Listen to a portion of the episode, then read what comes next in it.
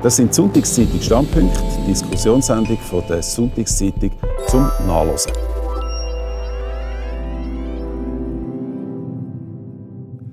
Grüezi miteinander und herzlich willkommen. Das sind Standpunkte von der Sonntagszeitung. Am 28. November stimmen wir ab über das Covid-19-Gesetz. Zwar zeichnet sich im Moment ein Ja ab, aber die Debatte wird immer noch intensiv geführt. Braucht es das Gesetz, damit Politik die Pandemie möglichst wirksam kann bekämpfen oder geht das Gesetz zu weit, führt es zu einer Zweiklassengesellschaft? Und wie soll die Schweiz möglichst schnell einen Ausweg finden aus dieser Krise? Das diskutieren wir in den nächsten 50 Minuten mit dem Lukas Engelberger. Er ist Regierungsrat in Basel-Stadt und Präsident der Gesundheitsdirektorenkonferenz der Schweiz. Der Martina Bircher ist da. Sie ist Nationalrätin der SVP Kanton Aargau. Ich freue mich sehr auf den Cedric Wermuth. Er ist Co-Präsident der SP Schweiz und auf den Markus Somm, Verleger und Chefredakteur vom Nebelspalter. Wir sind äh, im Moment vor dieser Aufzeichnung gerade äh, bei einer Zahl von 6.017 neuen positiven Tests. Herr Engelberger, Sie kommen gerade aus der Pressekonferenz mit dem Bundesrat Alain Berset. Macht Ihnen das Sorgen? Wie viel Sorgen macht Ihnen das? Äh, es macht mir Sorgen. Sie haben die Zahl jetzt genannt, 6.000 äh, wieder. Das ist äh, viel. Und äh, vor allem sieht ja auch die Tendenz nicht gut aus, oder? Die, die Ansteckungen steigen. Jetzt die Infektionszahlen sind das eine. Äh, wichtiger ist die andere Kurve, die von den Spitälern und vor allem dort äh, die von den Intensivstationen. Dort ist es äh, noch moderater.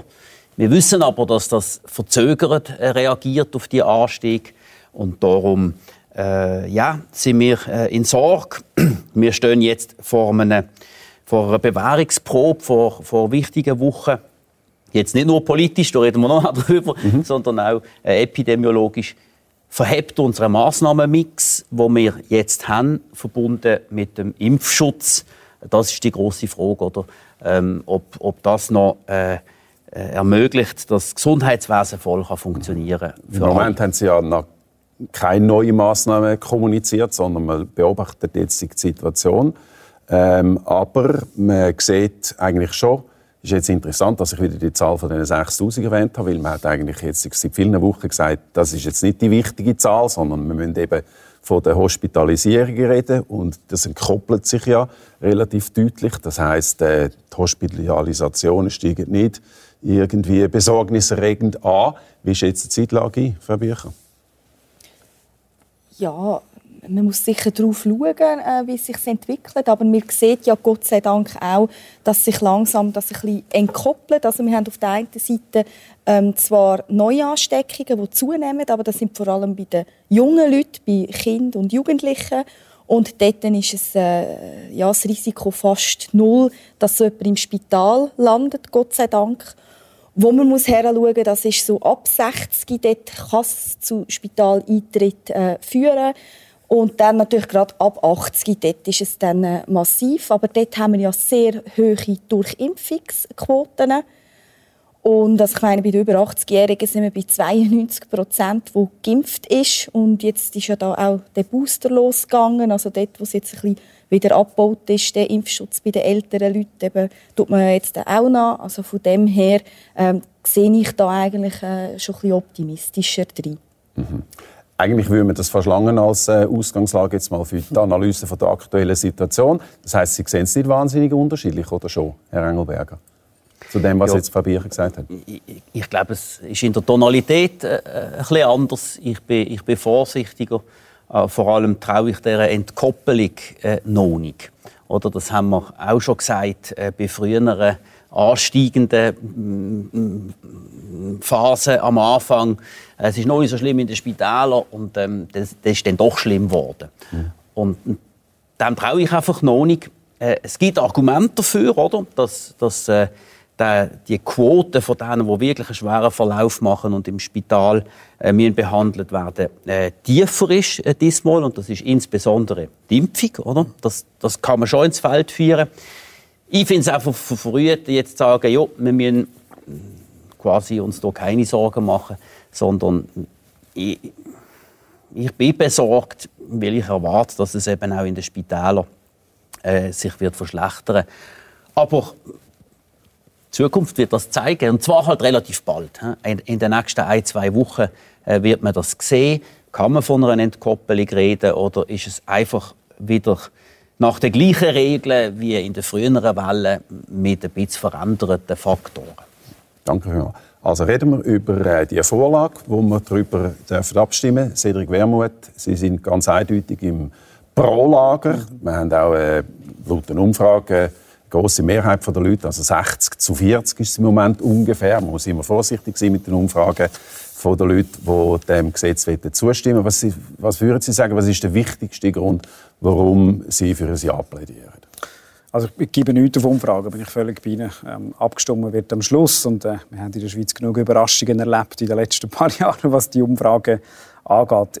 Ich würde sagen, es sind, es sind drei Gründe. Ich weiß, man nicht gerne als Moderator, wenn man nach einem fragt, aber es ist einerseits schon äh, eine Abstimmung darüber, was in den letzten zwei Jahren gelaufen ist. Ist Gesundheitspolitik, insbesondere vom, vom Alain Berset, das, was man für richtig erhalten. Dann ist es zweitens ganz sachlich vor allem zwei Sachen. Erstens die wirtschaftliche Hilfe und zweitens ja, Massnahmen wie das Covid-Zertifikat.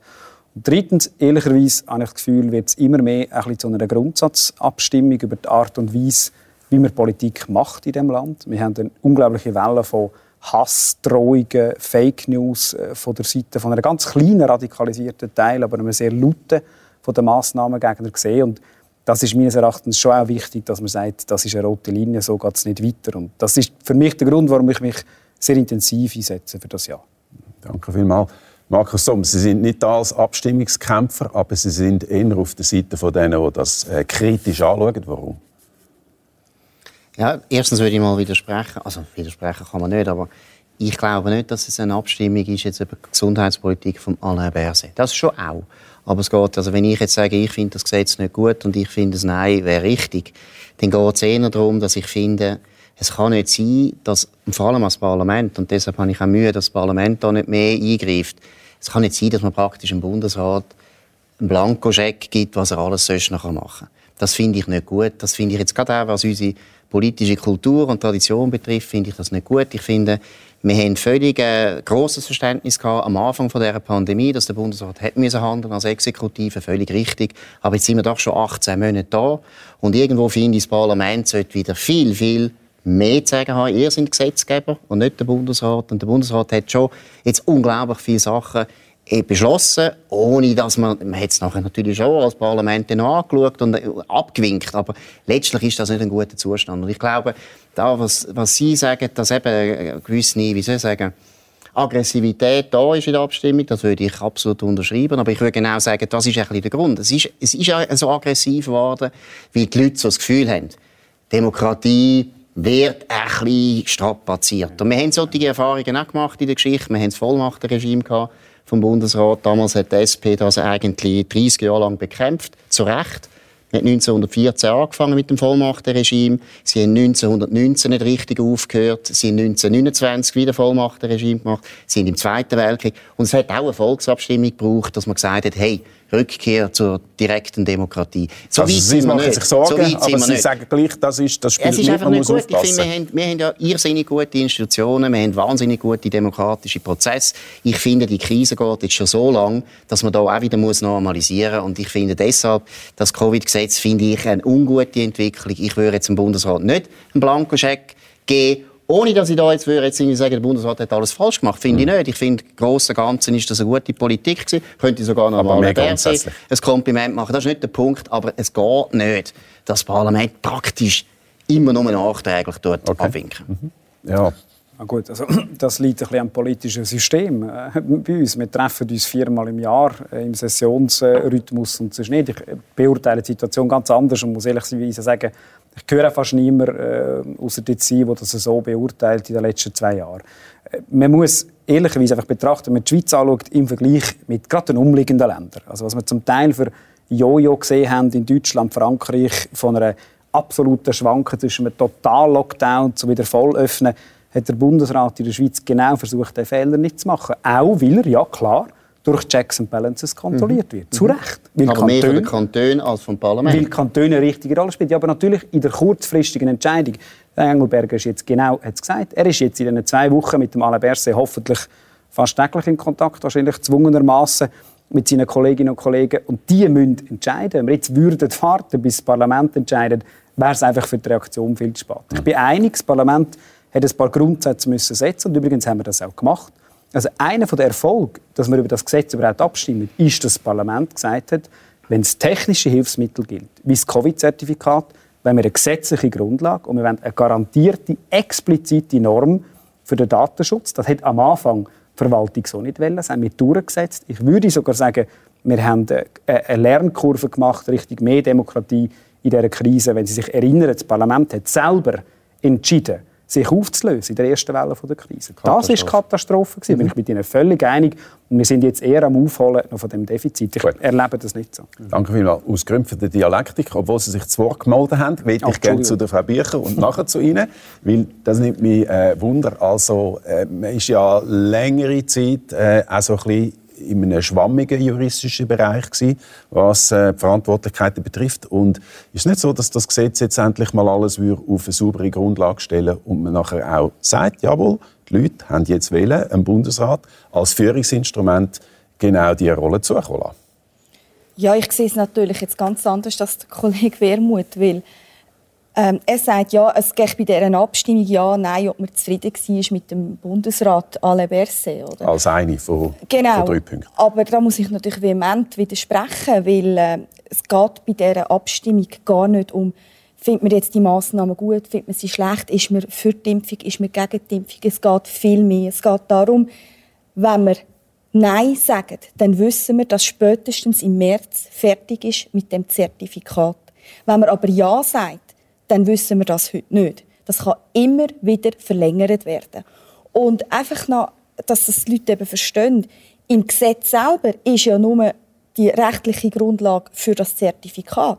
Aber Details, wo man das Zertifikat braucht, ab welchem Alter, ob man, ob man also die dritte Impfung braucht, die vierte Impfung und all das, das ist eigentlich in der Verordnung dann entsprechend geregelt, wo der Bundesrat jederzeit selber kann ähm, ja, regeln, ohne dass das Parlament befragt. Und wir haben im Parlament, wir haben die Details haben wir ins Gesetz tun, dass es eben nicht am Parlament vorbei kann geschmuggelt werden und leider aber sind immer alle gegen die SVP gewesen. Wir sind die einzigen die die Anträge gestellt haben, dass man das Zertifikat wirklich eingrenzt dass es wirklich auch nur als Dienstleistung quasi ist zum Reisen oder äh, auch noch für Grossveranstaltungen und dann ist dann aber etwa fertig. Also quasi ein Blankoscheck jetzt genau. in einem Jahr äh, genau. an, an der Seite vom Bundesrat genau. Herr Engelberger.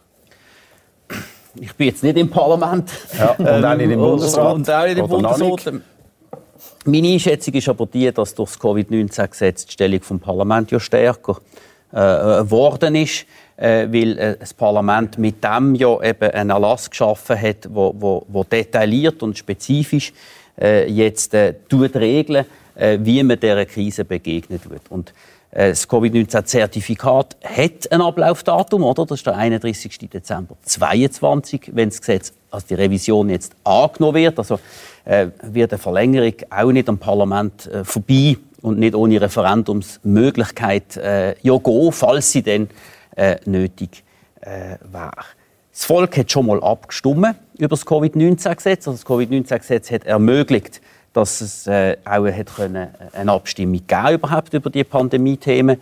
Ähm, über das Epidemiegesetz hat das Volk damals abgestimmt, aber wie wir es jetzt anwenden äh, da hat es ja keine Abstimmung darüber geben. Insofern habe ich das Gefühl, ist das Covid-19-Gesetz ein Schritt äh, eben in, in, Richtung von der Normalisierung, auch, auch institutionell, was sagen, wo, ja. wo, wo richtig ähm, ist, so rein jetzt institutionell mhm. gesehen. Und was sagen Sie zu den Bedenken, dass, äh, dass, äh, dass der Bundesrat quasi jederzeit kann die Parameter für das Zertifikat äh, verschärfen nach Lust und Laune, ohne dass man nachher etwas dazu sagen kann?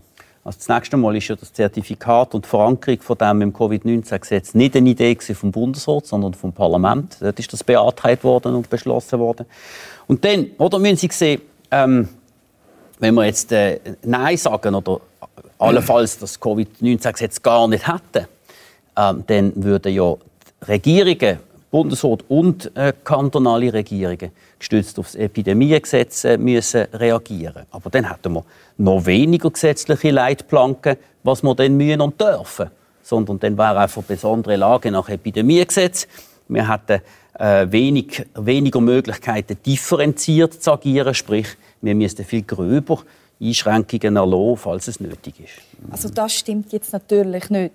Wenn man wieder würde, ähm, sich auf das Epidemiegesetz berufen, wie man das dort mal gemacht hat im März 2020, wo das Coronavirus von China kam, ist, wo man absolut nichts gewusst hat, dann hat man quasi eine Grundlage gehabt, dass man, dass man sich auf das hat können stützen weil man hat das Virus nicht kennt. Man hat dort mal noch gemeint, etwa 5% ist die Sterblichkeit.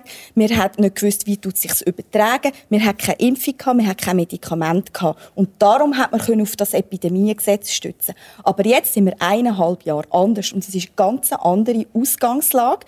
All die Sachen, die ich jetzt aufgezählt habe, die sind mittlerweile erfüllt.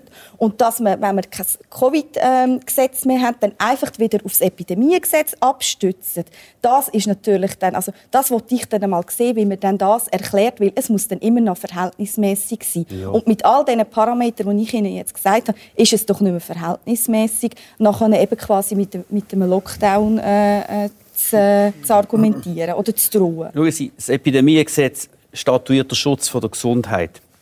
Wenn wir überlastete Intensivstationen haben, wenn sie, ob geimpft oder nicht geimpft, wegen einem Herzinfarkt nicht mehr können behandelt werden weil die Spitäler überlastet sind mit Covid-19, dann wird jede Kantonsregierung in diesem Land müssen, gestützt auf dem Epidemiegesetz, Maßnahmen ergreifen, um die Situation zu beruhigen. Und die Entscheidungen, die wir hier bisher getroffen haben, sind immer vor Gericht gestützt worden, inklusive natürlich Verhältnismäßigkeitstest. Also ich denke, rein jetzt als Verfassungsrechtler muss ich sagen, das Epidemiegesetz gibt einen weiteren Spielraum einer Exekutive als jetzt das Covid-19-Gesetz.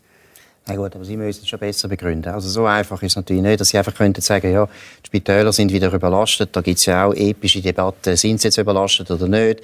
Man hat Spitalbetten abgebaut und so weiter. Also im Prinzip kann man dort Nein, auch wieder sagen, wir können es auch auffahren. Mal, natürlich hat man abgebaut, Nein. aber ist ja gleich. Müssen wir separat noch ja. diskutieren. Genau, können wir separat diskutieren. Aber der Punkt ist doch einfach der, wenn man es ein bisschen grösser anschaut.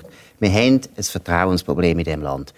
Cedric Wermuth hat gesagt, das ist eine Minderheit. Stimmt, ist sicher eine Minderheit. Ich würde sagen, es ist aber eine relativ grosse also, Minderheit. Also, man muss vielleicht auch unterscheiden zwischen der äh, sehr radikalen Minderheit, die eine kleine Minderheit ist, und zwischen einem doch recht genau. grossen genau. Teil der Bevölkerung, die nicht also, ein gutes Gefühl hat, die also wir sehen es jetzt dass das oder? Wir sehen es, die Abstimmung, die Umfragen zeigen 40-60. Ich glaube, es wird etwa so sein. 40 Prozent ist noch eine relativ grosse Minderheit, die ziemlich viel Vertrauen verloren hat in die Behörden.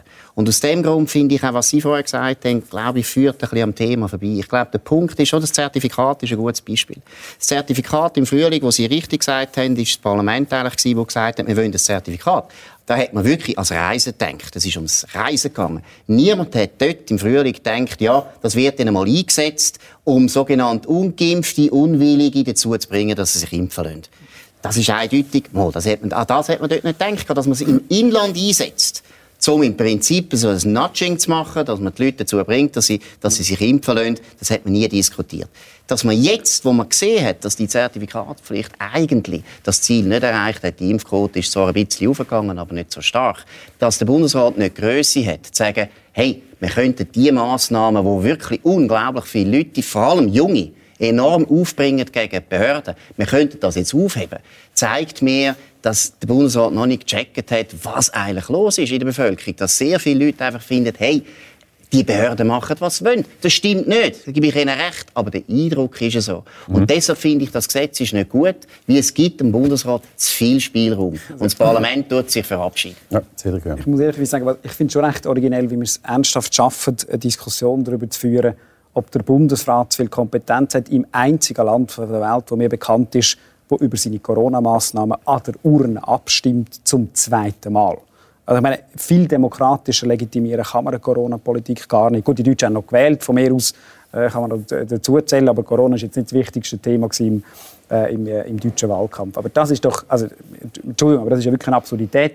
Abgesehen davon gibt es das Covid-Gesetz nur, weil der Bundesrat Das Parlament hat müssen beten, doch wieder zu tagen, um das Covid-Gesetz zu verabschieden, was eine Peinlichkeit ist für das Parlament. Aber es ist so, es war der Wunsch der Landesregierung, dass man das auf eine, auf eine gesetzliche Grundlage stellt.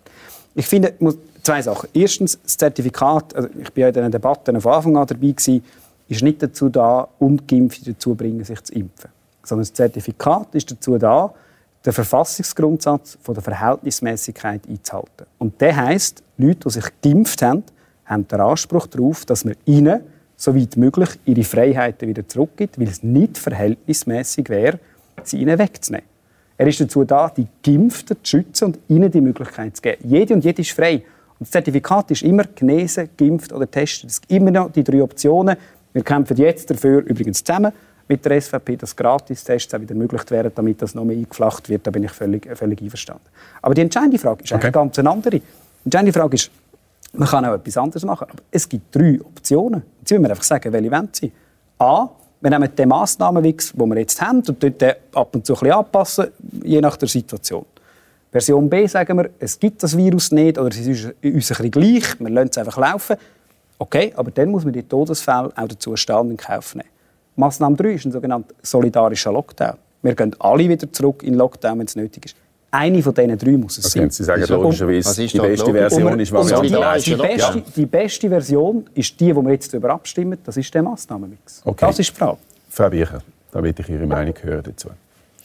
Ja, das stimmt natürlich jetzt so nicht, wo, wo der Herr Wermuth äh, gesagt hat. Ich meine, man muss, jetzt, man muss schon mal sehen, wir reden jetzt bei den über 60-Jährigen, also die, die jetzt wirklich ein Spitalbett bräuchten, wenn sie infiziert werden und womöglich einen schweren Verlauf haben. Und die drunter, die, die, über die müssen wir gar nicht reden, oder?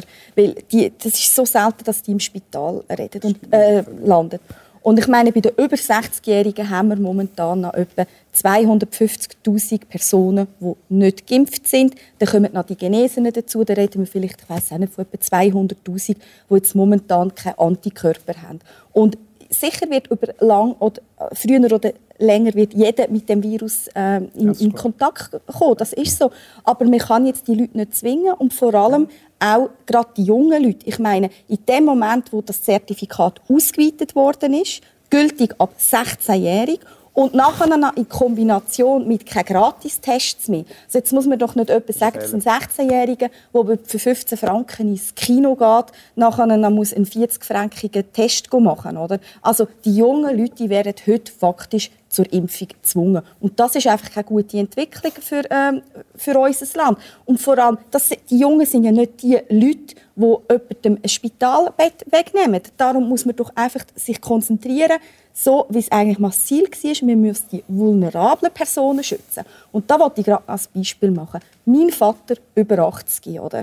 Ähm, geht daheim um, muss in Notfall, wenn er das Gesicht aufgeschlagen hat.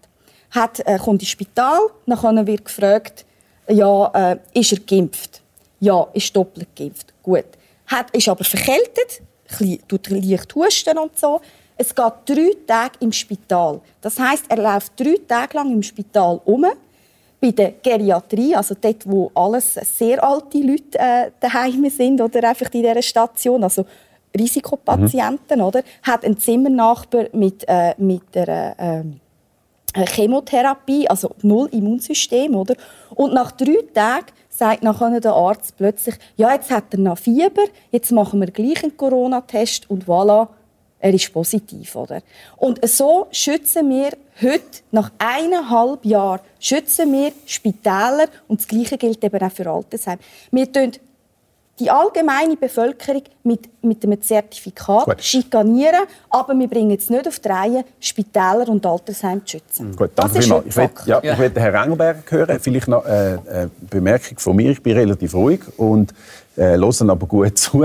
Das heißt nicht, dass ich keine Fragen habe, aber solange Sie hin und her diskutieren, ist es sehr, sehr spannend. Wenn wir abweichen, melde ich mich schon. Aber es ist interessant, was Frau Bircher gesagt hat. Gibt eine Lohnkürzung? Ja. so gemütlich ist es nicht, wie es vielleicht mal aussehen. Bitte sehr. Also ich hoffe, es geht Ihrem Papa inzwischen äh, besser. Und ähm, ich bin einverstanden, dass sich die Geschichte, die Sie erzählen, nicht gut tut, äh, anhören nach allem, was ich höre und weiß jetzt äh, vom, vom Gesundheitswesen in den letzten Wochen, ist es trotzdem nicht eine repräsentative Schilderung von dem, wie äh, bei uns die Spitäler funktionieren und wie insbesondere äh, vulnerable Leute auch geschützt werden im Gesundheitswesen. Kann das sicher noch besser machen. Da werden wir auch einen Schwerpunkt noch drauflegen in den Kantonen, dass wir, dass wir das, dass wir das halt wirklich maximal optimal gut machen, weil das ist, ist eine wichtige Aufgabe. Es wäre aber eine Illusion, das muss ich schon sagen, zu meinen, man könne die sogenannte vulnerable Bevölkerung isolieren vom Rest, oder? Die, die, die gesünderen, robusteren, jüngeren, die müssen gar nicht beachten. Wir müssen nur äh, die Älteren oder, oder Vorerkrankten oder sonst Risikopersonen gut schützen. Das geht einfach nicht. Oder? Unsere Warum Gesellschaft. Weil das Argument ist ja, dass bei den Jungen praktisch keine Gefahr besteht. Unsere, also erstens wohl stimmt das so nicht. Wenn Sie mit Intensivmedizinern reden, dann erzählen sie, dass sie zum Teil auch 30-Jährige haben bei ihnen Ja, in der Klinik. aber ich meine, statistisch gesehen. Ähm, also, es gibt Einzelfälle natürlich, das gibt es überall. so wenig sind es denn nicht. Ähm, es geht vor allem darum nicht, weil, und das ist auf eine Art sogar beruhigend, unsere Gesellschaft ist nicht so segregiert. Oder? Es funktioniert nicht so. In einem, in einem, zum Beispiel in einem Pflegeheim arbeiten viele jüngere, mobile Leute und sie haben Kontakt äh, mit den Bewohnerinnen und Bewohnern. Und Also es ist es, die- es die gibt epidemische Besuch, Sicht, Es, es gibt eine soziale Vernetzung und es soll die äh, ja auch geben. Man hat ähm, am Anfang ja äh, das zum Teil trennt und das ist ähm, hart gesehen und, und, und durchaus zu Recht nachher auch sehr sehr kritisch äh, diskutiert worden. Das macht man jetzt nicht mehr. Und da müssen wir halt auch zur Kenntnis nehmen, äh, wir haben die Kontakte und wir können die vulnerablen Leute nicht einfach wirklich äh, äh, so strikt äh, isolieren. Und dann sehen wir einfach, und vielleicht ist die fünfte Welle jetzt in dem tatsächlich weniger schlimm, aber die ersten vier erzählen uns, die Epidemie geht durch Generationen von jung zu alt. Sie wandern durch. Und das ist auch plausibel, weil zuerst stecken sich die an, äh, die gesund sind, mobil sind, das nicht so spüren, auch nicht ein Problem haben damit und so viele Treffen haben. Und dann mit der Zeit erreicht das auch die Leute, die, die verletzlicher sind und, und weniger Kontakt haben. Also, der Punkt ist quasi, Sie sagen, äh, die, die Alternative, wenn man es mal so will, äh, formulieren, einfach Nein sagen zu dem Gesetz und bei dem zu bleiben, was wir haben, die funktioniert nicht, weil so bringen wir die Epidemie nicht unter Kontrolle. Nein, ich würde noch etwas sagen zu der Risikogruppe. Also, ich meine, das ist logisch, man könnte die nicht völlig abtrennen von unserer Gesellschaft. Das, von dem redet auch niemand. Aber es ist sicher so, dass man es hätte können besser machen Und wir können es besser machen. Weil erstens zum Beispiel das Pflegepersonal oder auch Betreuer in den Altersheimen nicht einfach Impfpflicht haben. Da wäre ich noch dafür, dass man sagt, die Leute, die ständig mit diesen alten Leuten zusammen sind, und das sind Risikogruppen, wir wissen es ganz, ganz deutlich, die müssen halt wirklich impfen und sonst wird es halt für drei Monate beurlaubt. Ich weiß nicht, wie man das macht, aber so schwierig wäre jetzt das nicht. Und was ich wirklich betonen, Herr Engelberger, natürlich gibt es Fälle von Jungen, die auch Schwierigkeiten haben. Völlig klar. Aber es steht in keinem Verhältnis zu der Risikogruppe. Wir haben etwa, glaube ich, 11.000 Tote. Von diesen 11.000 Toten sind 68 unter 50 gewesen. Es ist einfach eine Krankheit, Gott sei Dank, wo wir jetzt relativ genau wissen, wer sehr stark gefördert ist. Und für das haben wir ja die Impfung. Sie haben vorher gesagt, vier Wellen. Haben Sie recht. Aber die vier Wellen, die sind eben ohne Impfregime gewesen. Jetzt haben wir ja die Impfung. Es muss ja einen Unterschied machen. Sonst müssen wir also aufhören impfen. Also wenn wir jetzt nicht eine Entkopplung sehen zwischen Hospitalisierungen und Fallzahlen, dann stimmt etwas mit der Impfung nicht. Ich glaube an die Impfung. Ich glaube, es ist eine sehr gute Impfung. Wir können deswegen auch die Risikogruppen sehr gezielt schützen. Und das, denke mich, ist eine viel intelligentere? Politik, Ja. Als dass wir praktisch mit der Schrotflinte die ganze Bevölkerung immer in so ein Ausnahmeregime hineinzwingen. Das denke mich schlecht. Und das ist ja der Grund, warum eine gewisse Unruhe da ist im Volk. Und Cedric Wermuth, natürlich ist das super, dass wir die Einzigen sind, die über das abstimmen. Aber es ist eben genau aus, aus dem Grund auch wichtig, dass wir diskutieren und dass wir total anderer Meinung sind und das Parlament sich viel mehr einbringt. Mir geht das auf den Wecker, wie ihr Volksvertreter einfach der Exekutive nachhäselt. Ich verstehe nicht, ich verstehe nicht, was mit euch los ist. Und Kantone eigentlich auch, Herr Engelberger. Ich finde, Kantone müssen ein grösseres Gegengewicht bieten. Parlament, bei Cedric Wermuth und vielleicht noch die Frage, Ja. um es noch mal schnell äh, äh, zusammenpacken, was, was der Markus Sommer zentral gesagt hat, wenn ich es richtig äh, kann wiedergeben. Und zwar, dass, ich meine, wir haben die Situation ist überhaupt nicht vergleichbar wie vor einem Jahr. Zum Wir Glück. haben einen, einen überwiegenden Anteil der Leute, die geimpft sind. Ja, also, Herr Somm, Sie sind herzlich willkommen. Dann kandidieren Sie endlich für die SVP, für den Nationalrat. Dann hätten wir das geklärt. Da würde, würde ich mich freuen. Dann können Sie uns erklären, wie wir das besser machen. Erstens wäre ich, wie Sie wissen, Parlament. bin ich bei der FDP. Auch die Scheinmitgliedschaften Also, und die kennen wir alle. FDP würde sich auch sehr freuen, wenn ich zu Ihnen käme, ins Parlament. Da Dann würde sich der wahnsinnig freuen. Über die FDP ist auch gut. Ich freue mich, dass Sie mir erklären, wie man es besser macht. Das ist, ich kann da noch viel lernen, das ist, das ist völlig einverstanden. Äh, keine Differenz. Ähm, natürlich, also hoffentlich macht es einen Unterschied. Und die sehen wir ja jetzt, das sehen wir dann. Nur, das Problem ist, in dieser, Pandemie haben wir eins gelernt. Erstens, wir müssen immer unter Unsicherheit reagieren. Und es geht ja nicht darum, also ich hätte den Engelberger nicht so verstanden, korrigieren Sie mich, und mir auch nicht, dass ich mir wünsche, dass wir Massnahmen müssen ergreifen müssen. Wenn wir das alles könnte fallen lassen, bin ich morgen bei Ihnen. Kein Problem. Das Zertifikat, ich habe mich zwar daran gewöhnt, aber so schnell weg wie möglich. Aber dann macht es Übrigens- sagt, vor allem jetzt wird es langsam unverhältnismäßig. es ist das Gegenteil. Das Zertifikat ist ja der verhältnismäßigste mögliche Eingriff. Alles andere, was wir diskutiert haben, übrigens schon nur eine Impfpflicht für bestimmte Branchen. Ich sehe das Argument. Das finde ich Wäre aber viel weitergehend als ein Zertifikat. Also wäre ein Zerti- Eingriff, ja. Ja, natürlich. Das Wäre aber viel Zertifikat. wirkungsvoller. Wäre viel wirkungsvoller. Ich halte es nicht für sinnvoll, Leute zu verpflichten, aber das ist eine andere Diskussion. Aber das Zertifikat gibt immer noch eine Auswahlmöglichkeit. Eine Impfpflicht gibt es die nicht. Das ist der, der, der sanfteste Eingriff, den man machen kann in die Grundrechte. Punkt eins. Punkt zwei ist, wir sind einfach an einem anderen Punkt. Wir sind am Punkt, wo die Impfung nachlässt, wo es immer mehr Impfdurchbrüche gibt, ja, wo wir hoffen, der Booster nützt etwas. Er kommt ein bisschen spät. Kann man darüber diskutieren, ja, der Herr Engelberg sieht es ein bisschen anders. Er kommt vielleicht ein bisschen spät. Viel spät. Hoffentlich Hoffentlich löst das Problem. Würde ich mir das wirklich wünschen. Und alles ist obsolet. Aber wenn wir Nein Gut. sagen, dann fehlt uns für den Fall, dass das nicht passiert. Und dann einfach ein Wunsch, Herr Bircher und Herr Somm. Ah, nein, Sie sind nicht bei der SVP. Entschuldigung, ich wollte Sie nicht schon wieder falsch zuwenden. Aber der Hauptgrund, also übrigens die Impfquote, ist ja nicht das Problem, dass sie generell allzu tief wäre. Sie ist nicht auf dem europäischen Niveau. Sie ist aber vor allem extrem unterschiedlich zwischen den Kantonen. Dreht sie nicht zu viel Schlaufen, weil der Herr Für das gibt's einen äh, Grund, warum sie ist so der unterschiedlich ist. Da dazu. Also gut, ist gut. Sorry für den, für den Unterbruch. Ein bisschen, äh, ein bisschen diktatorisch. Ich, ich wollte ich wollte einhängen bei, bei diesen Vergleich, oder? Das ist zwar, ich finde es nicht so gut, dass wir so mit Wellen reden, aber jetzt habe ich es selber gemacht, bleibe ich auch dabei.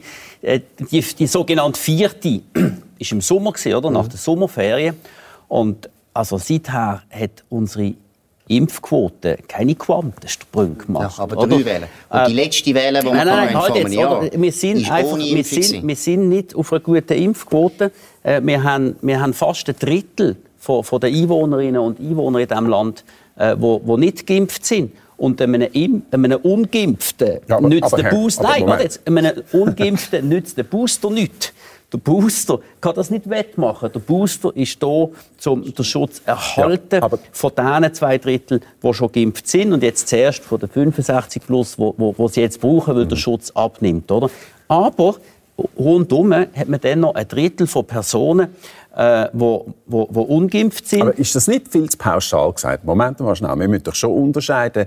Reden wir von einer Quote bei der Risikogruppe oder bei einer Quote von, von ganz jungen Leuten, wo es wirklich nicht eine große Rolle spielt? Und, äh, und, und dann haben wir auch noch die Genesenen. Also wenn man das alles zusammenzählt, haben wir doch haben wir dann nicht eine Herdenimmunität bei all denen, die irgendwie gefährdet sind. Also wir sind keine Herde, sondern wir sind eine offene Gesellschaft. Darum finde ich, müssen wir von diesem Begriff oder von der Herdenimmunität eh, eh wegkommen. Und die aktuelle Entwicklung äh, äh, zeigt uns eben, oder, dass wir doch wieder eine Dynamik sehen. Ein Drittel von, von Menschen, die hier leben, sind nicht geimpft und ähm, äh, ermöglichen dem Virus zu zirkulieren. Und das kommt dann eben auch zu den 10 Prozent im Risikosektor, oder, wo, wo auch noch ungeimpft sind. Und dann gibt es Leute, die zwar doppelt geimpft sind, aber sonst schwere Vorerkrankungen haben, die ihr Immunsystem schwächen. Und sie sind dann eben auch ähm, gefördert, im, im Spital zu landen, bis hin zum, zum Versterben. Schauen Sie, ich hätte auch gerne ein schöneres Bild, aber wir müssen, ja, wir müssen uns ja der Realität stellen. Und die Realität ist, dass, dass dieser Winter noch ein Haufen Leute äh, werden an Covid-19 versterben. Und wir müssen dafür sorgen, äh, dass, dass das unser Gesundheitswesen nicht überlastet. Oder wenn wir jetzt sehen, dass in München, also weiß Gott jetzt nicht irgendwo ein Ort, wo, wo unterdotiert war mit Kliniken, dass sie dort Probleme haben auf den Intensivstationen, wenn sie in Salzburg äh, desaströse Zustände haben, dann sollten wir uns nicht auf einem anderen, sichereren Planet wähnen. Ich will gerne Frau Bircher, ich will gerne Frau Bircher hören. Äh, wenn wir ins Ausland schauen, in unsere Nachbarstaaten, dann äh, macht man sich wirklich Sorgen. Also Bundeskanzlerin äh, Angela Merkel hat gesagt, die Lage in Deutschland ist dramatisch. Herr Engelberg hat jetzt München zitiert.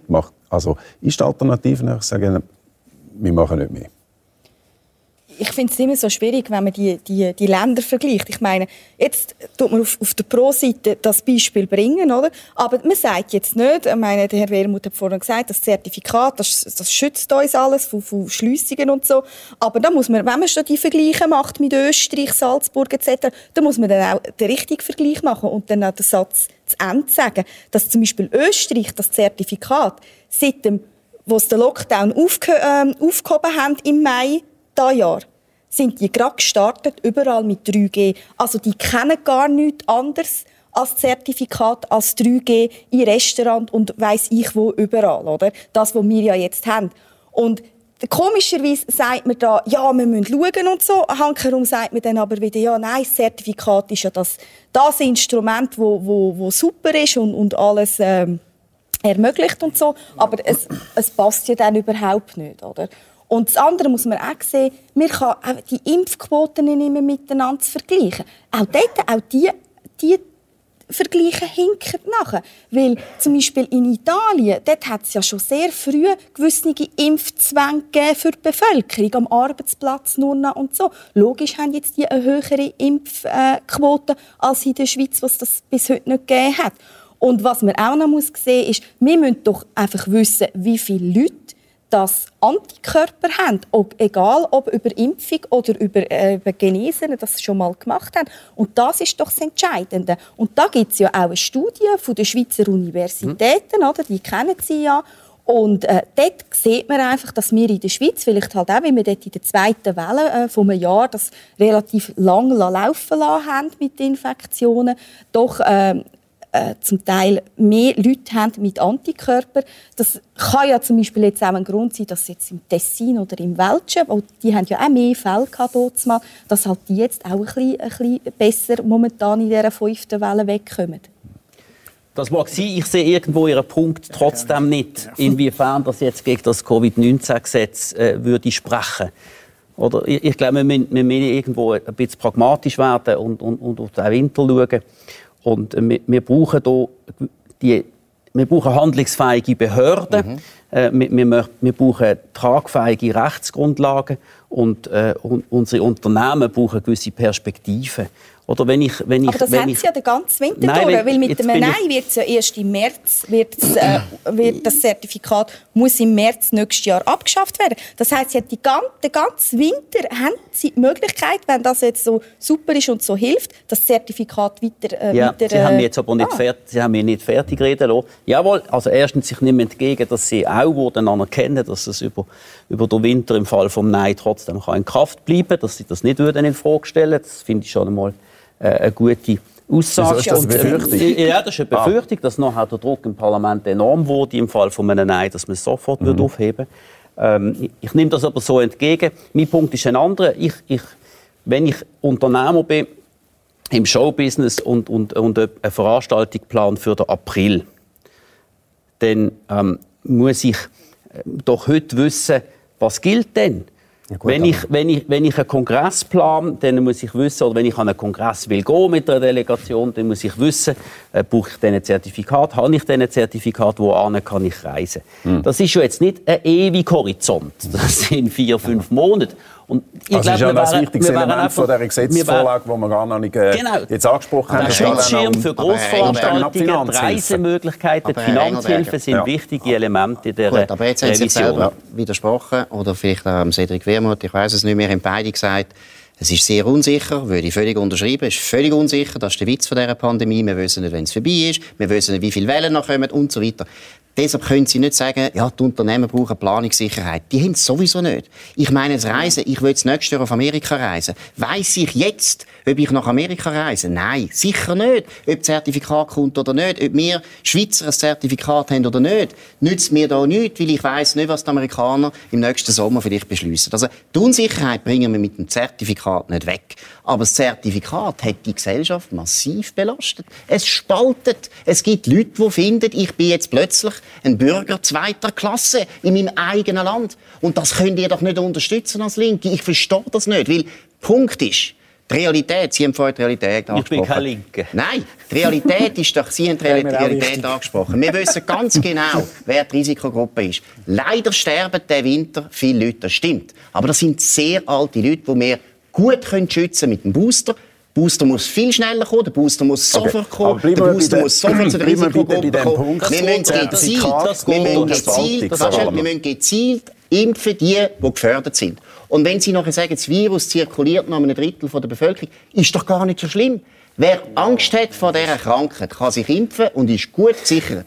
Wir haben kein Problem. Wir müssen sogar wissen, dass gewisse Leute den Virus zirkulieren lassen, weil sonst werden wir den Virus nie mehr oder weniger in Schach bringen, weil das Virus bleibt sowieso. Das wird noch 100 Jahre da bleiben. Also jetzt Spaltung von der Gesellschaft, Herr Wehrmann. Also, dass wir wirklich fast zwei Jahre nach der Pandemie immer wieder so die epidemiologischen Grundsätze diskutieren finde ich ehrlich gesagt langsam ein bisschen bemühend. Wir wissen inzwischen alle, es ist klar, der Engelberg hat es versucht zu erklären, solange das Virus zirkuliert, steigt die Gefahr für alle.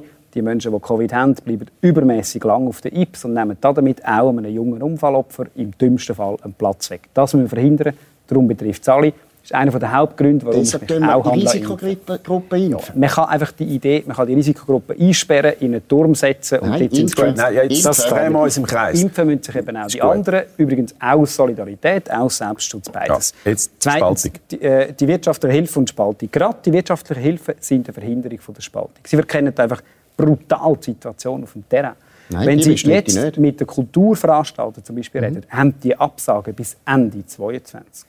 Wenn das Gesetz fällt, ist es eine Illusion, dass die Kulturhilfe könnte verlängert werden Das wäre politisch unmöglich. Stellt sich vor, der Alain Berset würde am Tag nachher erstellt den Antrag ins Parlament kommen und sagen, wir dürfen die Wirtschaftshilfe trotzdem verlängern, obwohl das Volk gerade Nein Den Punkt nehme ich nachher auf mit der Frau Undenkbar. Bircher, weil das nicht mehr wundern, ob da Undenkbar. Alternativen denkbar wären. Undenkbar Okay. politisch. Es wäre vor allem nicht ehrlich von der, von Also, der, von der, von der Gegenseite. Mhm. Und jetzt noch die Spaltung. Also mit Verlaub. Aber es ist nicht das Zertifikat, das Gesellschaft spaltet. Was Gesellschaft spaltet, ist die absolut inakzeptable Kampagne, vor allem von Ihrer Partei, Frau Bircher, wo dem Land vorwirft, in einer Diktatur zu sein, in einer Verkennung und von einer Verhöhnung von Menschen, die real in Diktaturen leben, zum Beispiel in Weißrussland in Europa.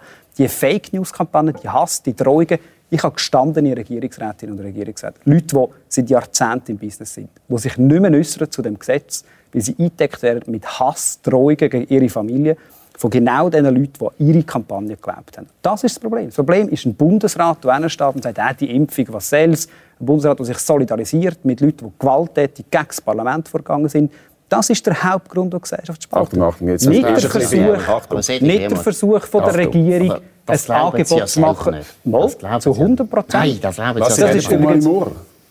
Entschuldigung? Nein, jetzt einfach grundsätzlich. Nein, aber ich Grundsätzlich. habe es akustisch nicht verstanden. Ich habe akustisch nicht verstanden. Wenn Sie von einem Bundesrat reden, von Moli Moore reden Sie? Natürlich. Ja, Der Moli also, Moore, sein. Auftritt ist einer es der. Also Hauptgründe, sind warum ist relativ viel gewesen an die Adresse von der Frau Bircher. Ein Punkt ist es so, Sie sind ja erst mit der Zeit ins Neilager gekippt von Ihrer Partei. Sie haben lange Zeit eigentlich äh, in den ersten Monaten des Jahres das äh, unterstützt, Im. Parlament alle noch zugestimmt. Nein, das ist natürlich nicht so gewesen. Und eben die Anschuldigung, das ist einfach wieder ein SVP-Bashing vom Herrn Wermuth. Das Also Moment, das ist so gewesen. Sie sind am Anfang Nein, ich meine, der- dass er der- sagt, wir sagen noch Was- schuld, dass wir, dass wir Gesellschaft nicht? spalten. Ja. Habt ihr behauptet, ein Zeichen. Diktatur? Nein, das mit dem Parlament ist natürlich so. was stimmt gewesen. denn nicht? Erstens einmal haben wir müssen sagen, ähm, beim ersten Mal, wo wir darüber abgestimmt haben, haben wir ja Stimmfreigabe gegeben. Und jetzt haben wir Nein-Parole beschlossen. Und im Parlament, da, wir haben im März mal darüber abgestimmt. Und so hat es ja auch der Herr Somm voran äh, richtigerweise gesagt. Im März ist es darum gegangen, dass wir ein Zertifikat einführen als Dienstleistung für die Bevölkerung, dass sie wieder reisen können und eben auch die Planungssicherheit zu geben für Grossveranstaltungen. Und nicht mehr und nicht weniger. Und dann hat ein Drittel von uns hat zugestimmt, ein Drittel hat sich etwa enthalten, weil wir, weil wir dort dann einfach ich persönlich auch immer noch ein bisschen kritisch sind und am Bundesrat nicht richtig getraut haben, weil sobald eben mal etwas im Gesetz ist, kann man es dann anfangen eben auszudehnen und so weiter und so fort. Und ein Drittel von der SVP-Fraktion hat es abgelehnt, weil die genau gewusst haben, wie es rausgekommen ist. Und so ist es übrigens rausgekommen. Und ich meine, die Glaubwürdigkeit von Herrn okay. Berse muss man das auch sagen. Er hat zwei Wochen bevor das Zertifikat eingeführt worden ist, hat er gesagt, es sei bizarr so etwas. Okay. Also das ist die Erklärung für, für den Meinungswechsel in der Partei. Jetzt aber nach der Vorwurf eigentlich nicht, dass das Zertifikat spaltet, sondern dass sie mit, mit ihrer Art von Kommunikation eigentlich spaltet. Überhaupt nicht. Wir sind die einzige Partei in unserem Land, die noch für Selbstbestimmung und Eigenverantwortung hersteht. Und eben nicht, wenn einfach die Leute durch die Hintertür äh, quasi zum Impfen zwingen. Und es soll ein freier Entscheid sein. Danke vielmals. Wir haben noch viereinhalb ganz Minuten. Kurz, also, ganz kurz, ganz wichtig. Ich muss schnell erklären, warum ich glaube, dass du das selber nicht glaubst. Du tönst wie ein Bürger, Sie tönen wie ein bürgerlicher Nationalrat 1910, der sagt, ja, die SP ist schuld, dass der Klassenkampf überhaupt ein Thema ist in unserem Land. Dass es überhaupt soziale Ungleichheit gibt und sich die Leute über das aufregen, da ist die SP die schuld mit ihrer hetzerischen Politik. Die Bürgerlichen haben das die ganze Zeit so gesagt. Sie wissen ganz genau, man kann nie Politik einfach irgendwo so prägen als Partei, dass irgendetwas, wo nicht das Problem ist, plötzlich von so vielen Leuten als Problem angeschaut wird.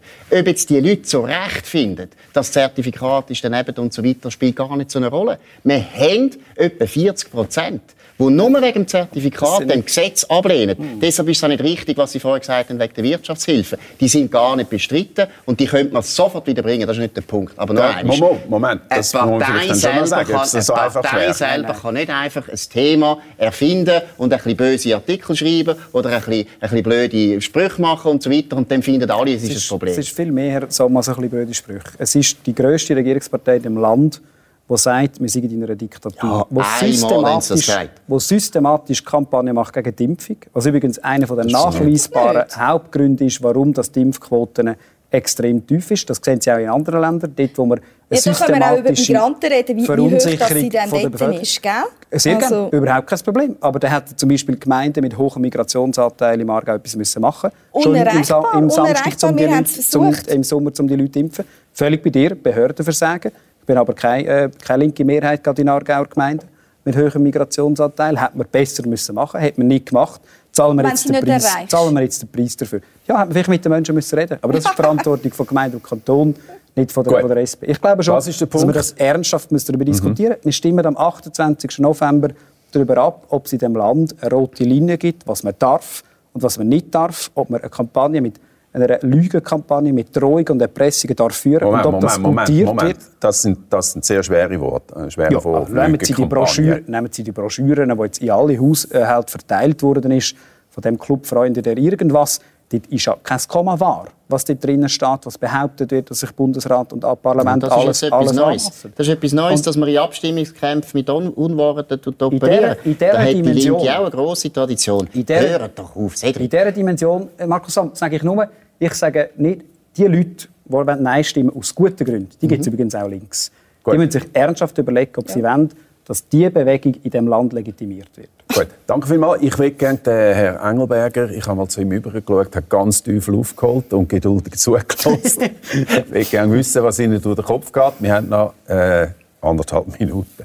Also mir, mir, mir geht durch den Kopf, dass tatsächlich die Nein-Kampagne sehr, sehr aggressiv äh, geführt wird und, und, dass sich da im Schlepptau von dieser Kampagne auch, auch, auch äh, ja, Bedrohungen, Beschimpfungen ereignen und dass wir eine Verrohung von unserer politischen Kultur sehen, wo mir auch Sorgen macht. Gerade darum finde ich aber, wir müssen über die Sache diskutieren und wir müssen den Entscheid am 28. November auch als eine Sachentscheid äh, formulieren. Es geht darum, ob man in Zeiten von der Krise den Behörden eine gewisse eng definierte, kontrollierte Handlungsfähigkeit will geben. Dann sagt man ja. Oder äh, äh, es geht darum, äh, wenn man würde Nein sagen äh, äh, Unsicherheit herbeizuführen äh, und, und Differenzierung zu erschweren, eher Richtung Destabilisierung zu wirken. Dann soll man von mir aus gesehen Nein sagen. Äh, Sie sehen, was meine Position ist. Und ich, glaube auch, dass, dass eine große Mehrheit von Schweizerinnen und Schweizer sich wird, wird bekennen zu den handlungsfähigen Behörden und zum Schweizer Weg durch die Krise zu gehen. Danke vielmals. Ja, wir haben äh, etwas gesehen aus dieser Umfrage heraus, wo wir Vorsicht geniessen, dass die Leute, die Ja wollen sagen die haben ein grosses Vertrauen im Bundesrat und in die Behörden. Und die Leute, die Nein werden stimmen, die misstrauen äh, den offiziellen Autoritäten. Danke vielmals. Wir müssen einen Schlusspunkt machen. Herzlichen Dank, dass Sie da sind für diese Diskussion, die in meinen Augen eine sehr gute Diskussion war. Ich hoffe, das haben Sie auch gefunden. Danke fürs Zuschauen und eine gute Zeit. Adieu miteinander.